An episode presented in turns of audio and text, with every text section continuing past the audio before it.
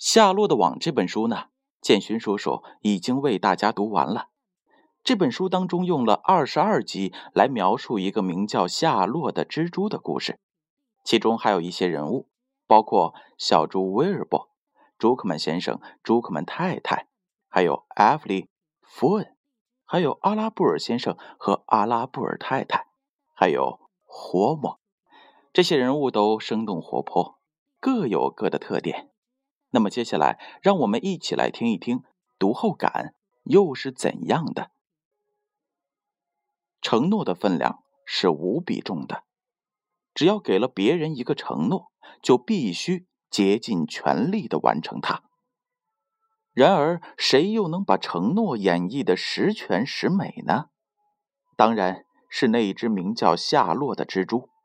它用一张张写着字的网，通过几晚上辛苦的编织，终于完成了这个对春天出生的小猪威尔伯的一个几乎不可能完成的承诺。这个承诺改变了威尔伯的一生，而威尔伯还来不及答谢，夏洛就因过度劳累和生孩子而死去了。这是一篇凄美的童话故事，深深的打动着我。看到夏洛织网时的耐心、辛苦时，我不禁为他担心起来，害怕他突然从网上掉下来。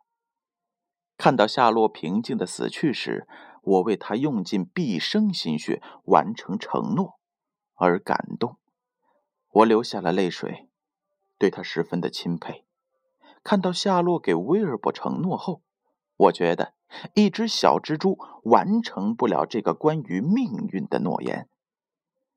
可看到夏洛想出了这个好办法时，我又体会到了他的智慧。这本书让我受益匪浅。看完这本书之后，我轻轻闭上眼睛，反思自己：如果我答应了别人一件事儿，我会尽力去做吗？我会不顾一切把这件事情做得完美吗？我能做到不求回报吗？我又能真正明白“诚信”这个词的含义吗？我相信，能像夏洛一样做到这些事的人很少很少。但我们可以时时铭记：以诚信为荣，以失信为耻，做一个守信用的人。在各种行为上多多想想吧，我这么做是不是守诺言？我这么做有没有失信？相信你只要做到这一点，诚信之花将永远为你绽放。下落的网上究竟有什么？当然是那一点一滴的诚信。诚信可以获得友谊。